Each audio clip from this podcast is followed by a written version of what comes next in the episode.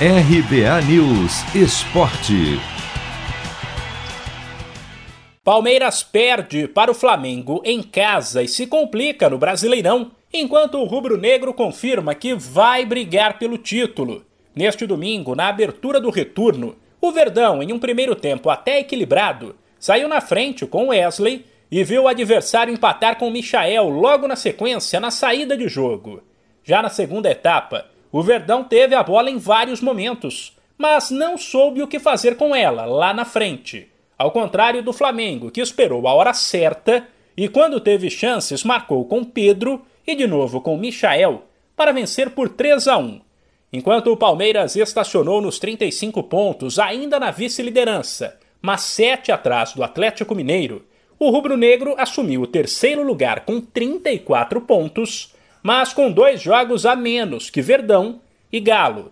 Isso porque o Flamengo, neste domingo, jogou desfalcado de nomes importantes como Felipe Luiz, Bruno Henrique e Gabigol, o que fez o técnico Renato Gaúcho destacar a força do elenco. Eu sempre falo para o meu grupo que o importante é eles treinarem, treinarem forte para jogarem forte, porque nós temos três competições, tem espaço para todo mundo.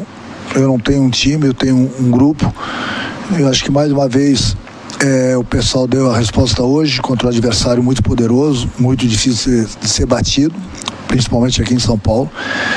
Conseguimos fazer mais uma, uma grande partida, conseguimos uma virada muito boa e a gente segue fazendo nosso trabalho. Seguimos na, na cola do, dos que estão na nossa frente, que o nosso objetivo também é brigar pelo brasileiro. Pelos lados do Palmeiras, o técnico Abel Ferreira avaliou que em um jogo desse tamanho não se pode abrir o placar e levar um gol logo na sequência.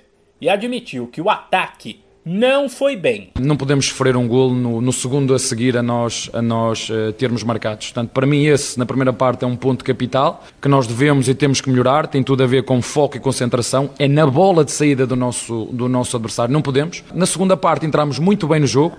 Nós chegamos muito mais vezes ao último terço do que o nosso adversário, e as estatísticas dizem isso, só que depois falta melhorar a nossa definição, encontrar o nosso centroavante, encontrar o ponta do lado contrário, encontrar o meio atacante quando chegamos às zonas de, de finalização. Na próxima rodada, no sábado, o Palmeiras tentará se recuperar em Santa Catarina contra a Lanterna Chapecoense, enquanto o Flamengo vai agora para dois jogos em casa, quarta e domingo, contra o Grêmio, um pela Copa do Brasil, outro pelo Brasileirão. De São Paulo, Humberto Ferretti.